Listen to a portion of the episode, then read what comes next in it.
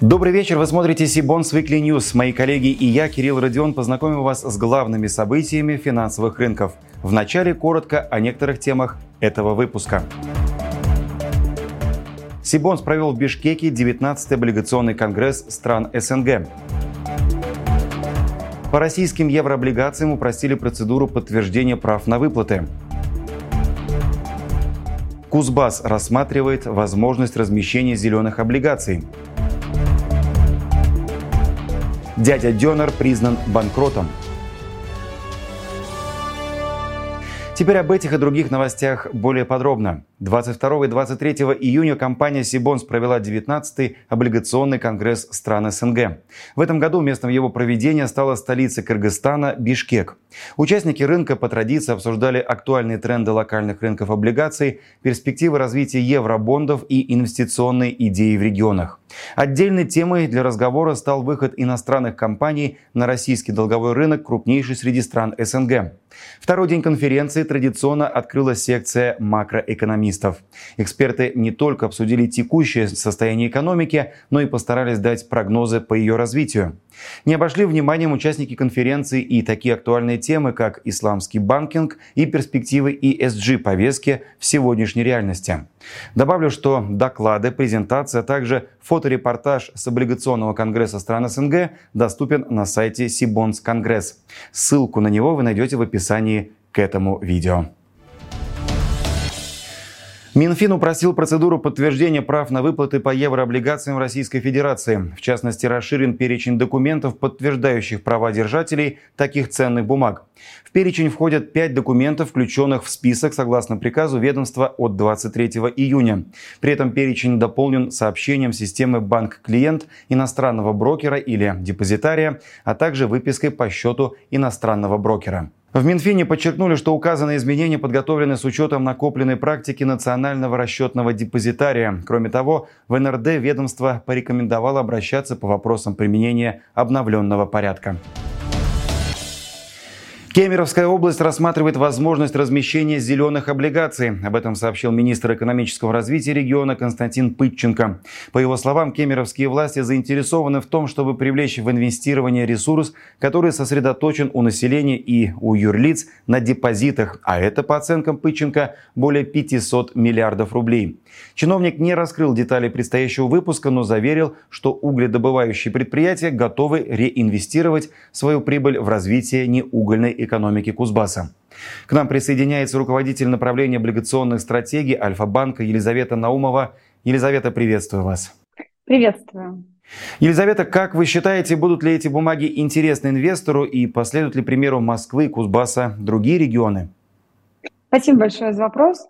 Ну, а если прямо отвечать на ваш вопрос, то, конечно же, без доходности, без дюрации и даже объема выпуска говорить что-то о привлекательности а, данного выпуска сложно, но что касается зеленого статуса облигаций, то в разрезе муниципалитетов у нас торгуется только один выпуск облигаций Москва-74 с погашением в 2028 году, а, который был выпущен в 2021. И вот после 2021 года больше никто не выходил на рынок, а, что говорит об отсутствии интересов, об отсутствии интереса инвесторов э, к таким выпускам.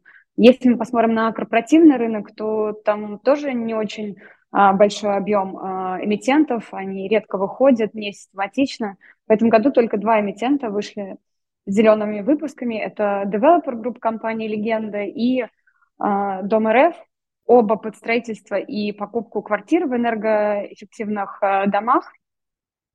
И мне кажется, что во многом это был такой маркетинговый скорее ход – рынок зеленых облигаций в России, он только развивается, и я думаю, что по мере выпуска а, и развития вот э, данного рынка а, будет больше создаваться тематических фондов на такие э, выпуски, и это будет повышать привлекательность э, такого класса активов. Поэтому за примером Кузбасса и Москвы, возможно, последуют другие муниципалитеты, но, наверное, это будет не, не быстро. Елизавета, благодарю. Я лишь добавлю, что по данным Сибонс, облигационный долг Кемеровской области на сегодня составляет 4,5 миллиарда рублей. При этом в обращении находится только один облигационный выпуск региона на 9 миллиардов рублей с погашением в следующем году. Компания «Дядя Дёнер», известная по одноименной сети стритфуда, признана банкротом. Такое решение принял арбитражный суд Новосибирской области в конце прошлой недели. В отношении должника открыто конкурсное производство сроком до 5 декабря текущего года. Конкурсным управляющим назначен Аркадий Зырянов. Сейчас основными кредиторами «Дяди Дёнера» являются Uniline Capital Management и Сбербанк. Суммарно задолженность перед ними составляет более 170 миллионов рублей. Напомним, что ранее Uniline Capital Management был включен в реестр требований кредиторов по двум биржевым выпускам бондов эмитента в качестве представителя облигационеров. ПО стал крупнейшим конкурсным кредитором, который имеет возможность оказывать влияние на ход конкурсного производства большинством голосов. Юнисервис Капитал, который был организатором размещения ценных бумаг дяди Дёнера на долговом рынке, сообщил, что 20 июня состоялось первое собрание кредиторов компании. Кредиторам представили перспективы развития дела и возможного перевода бизнеса должника на третьих лиц. По итогам обсуждения участники решили обратиться в суд с ходатайством о признании дяди Дёнер банкротом. С нами на связи Анастасия Хмыкина, руководитель юридического департамента ИК Юнисервис Капитал. Добрый вечер, Анастасия. Здравствуйте, Кирилл. Как будет в дальнейшем развиваться ситуация с выплатами держателям облигаций дяди Дёнера? А как будет в дальнейшем развиваться эта ситуация, на текущий момент сказать э, затруднительно. Но если рассуждать с процессуальной точки зрения, то можно сказать, что сейчас в деле о банкротстве дяди Дёнера начался новый этап, открыто конкурсное производство. И в рамках этого этапа конкурсному управляющему будут переданы все а, полномочия руководителя а, должника. А у конкурсного управляющего будет две главные задачи. Первое, ему нужно будет сформировать конкурсную массу, которая в конечном итоге пойдет на расчеты с кредиторами. И, во-вторых, конкурсному управляющему нужно будет сформировать собственный реестр требований кредиторов. А, ему предстоит провести довольно большой объем работы, ему потребуется провести инвентаризацию имущества, его оценить. А, он должен будет э, совершить действия, направленные на поиск имущества должника, которое находится у третьих лиц, и в случае, если он а, его обнаружит, ему нужно будет принять действия на то, чтобы это имущество изъять. Кроме того, а, нужно сказать, что конкурсный управляющий наделен довольно широким спектром полномочий, направленных, а, которые направлены на оспаривание а, сделок банкрота и на подачу заявления о привлечении контролирующих лиц к субсидиарной ответственности при наличии соответствующих оснований. А если говорить о сроках, э, которые занимает данная процедура, то на текущий момент мы ориентируемся на декабрь 2023 года. Однако а, из опыта, из практики а, здесь я полагаю, что эта процедура будет продлена. То есть реальный срок это, наверное, около полутора лет. А, вот, соответственно, после того, как а, будет определена и сформирована конкурсная масса, а, она будет реализована, и денежные средства пойдут, собственно, на расчеты с кредиторами. Расчеты с кредиторами осуществляются в той очередности, которая установлена законом. Сначала будут произведены расчеты по текущим платежам, то есть это те требования, которые возникли с даты а, предъявления заявления о признании должника банкротом. А, это, собственно, судебные расходы на а, дела о банкротстве, это вознаграждение арбитражному управляющему, это какие-то эксплуатационные расходы должника. И, собственно, уже далее будут осуществляться расчеты с реестровыми кредиторами, в числе которых находятся и владельцы облигаций. Соответственно, если усилия конкурсного управляющего увенчаются успехом и он сформирует какую-то конкурсную массу, а, то денежные средства будут направлены на специальный счет представителя владельца облигаций, и а, дальше, соответственно, они уже будут распределены непосредственно между владельцами облигаций. Повторюсь, что говорить о каких-то сроках сейчас, наверное, преждевременно, да, то есть мы ориентируемся на декабрь, а, но, опять же, а, с этим предстоит да, разбираться конкурсным управляющим, скорее всего, конкурсное производство будет а, продлено. Но позитивно, на самом деле, в этой ситуации то, что кредиторы, а в их числе и представители владельцев облигаций, как крупнейший кредитор в рамках данного дела, не отступают и предпринимают все необходимые и достаточные действия для того, чтобы получить денежные средства от должника. На сайте Сибонс уже доступна полная база цифровых финансовых активов в обращении. Их уже можно найти в поисковой строке как по преднастроенному запросу, так и самостоятельно выставив нужные фильтры.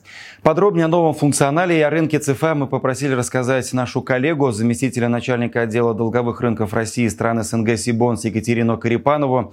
Катерина, добрый вечер. Добрый вечер, Кирилл.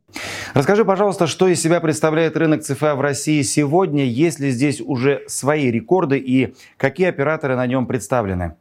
А, начну с того, что на прошлой неделе мы объявили о том, что на Сибон стала доступна информация по всем цифровым финансовым активам в обращении.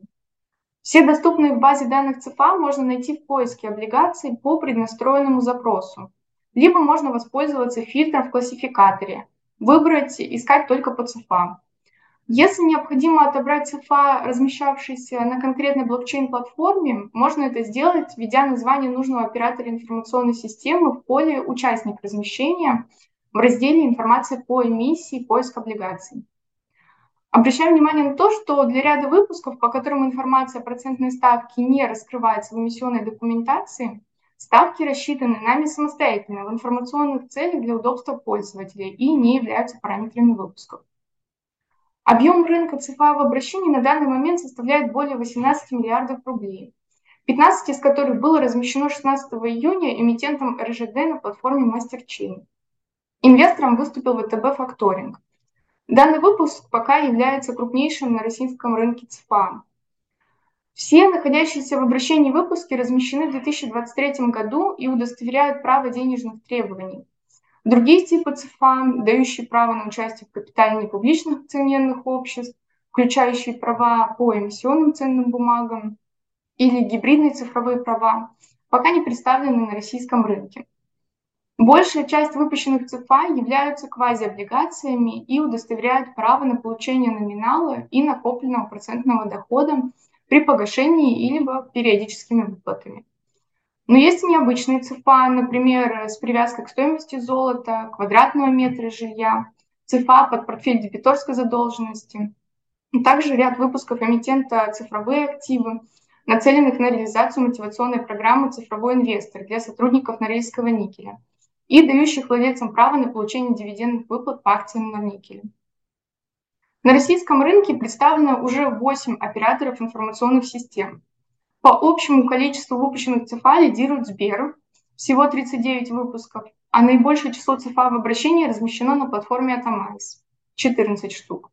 На текущем этапе развития ЦФА в России предложение превышает спрос, но мы ожидаем роста активности на рынке с появлением операторов обмена. Напомню, что информацию по ЦФА можно найти не только на сайте, но и получать через настройку Сибонс и сервисы API. Завершит сегодняшний выпуск наша традиционная рубрика, посвященная актуальным размещениям на публичном долговом рынке. Так, сегодня, 29 июня, начал размещение облигаций Сергиево-Посадский мясокомбинат. Заявленный объем четырехлетнего выпуска – 300 миллионов рублей. Ставка первого купона установлена на уровне 14,4% годовых, купоны квартальные. По бумагам предусмотрены амортизация, а также возможность досрочного погашения по усмотрению эмитента. Предыдущий выпуск компании был дебютным. В октябре прошлого года СПМК разместил трехлетние бонды объемом 200 миллионов рублей по ставке 18% годовых. Завтра, 30 июня, планирует собрать заявки на очередной выпуск облигаций Федеральная энергетическая компания «Русгидро». На этот раз речь идет о бумагах объемом 15 миллиардов рублей и сроком обращения 2 года и 9 месяцев. Ориентир доходности не выше премии 120 базисных пунктов к ОФЗ на сроки обращения. Купоны квартальные, техразмещение запланировано на 4 июля. В настоящее время в обращении находится один выпуск классических бондов компании объемом 10 миллиардов рублей и 5 выпусков биржевых облигаций на 100 миллиардов. Один из ведущих операторов отечественного рынка кикшеринга, компания ВУШ, проведет сбор заявок на выпуск облигаций объемом не менее 3 миллиардов рублей уже на следующей неделе, 4 июля. Ориентир ставки первого купона около 12% годовых, купоны квартальные. Техразмещение запланировано на 6 июля. Напомню, компания впервые вышла на облигационный рынок летом прошлого года. В июне она предложила инвесторам трехлетние бонды объемом 3,5 миллиарда рублей по ставке 13,5% годовых. Наконец, компания «Электрорешение», известная по бренду ЭКФ, планирует 5 июля провести сбор заявок на приобретение трехлетних облигаций объемом 1 миллиард рублей. Ориентир ставки первого купона не выше 12,3% годовых. Купоны квартальные, техразмещение запланировано на 10 июля. Ранее эмитент на долговом рынке страны представлен не был. И это все новости на сегодня. А чтобы не пропустить анонсы предстоящих конференций, онлайн-семинаров и новых выпусков Сибонс Викли, не забудьте подписаться на наш канал, а также на телеграм-канал Сибонс. Я же прощаюсь с вами. До встречи в следующих выпусках.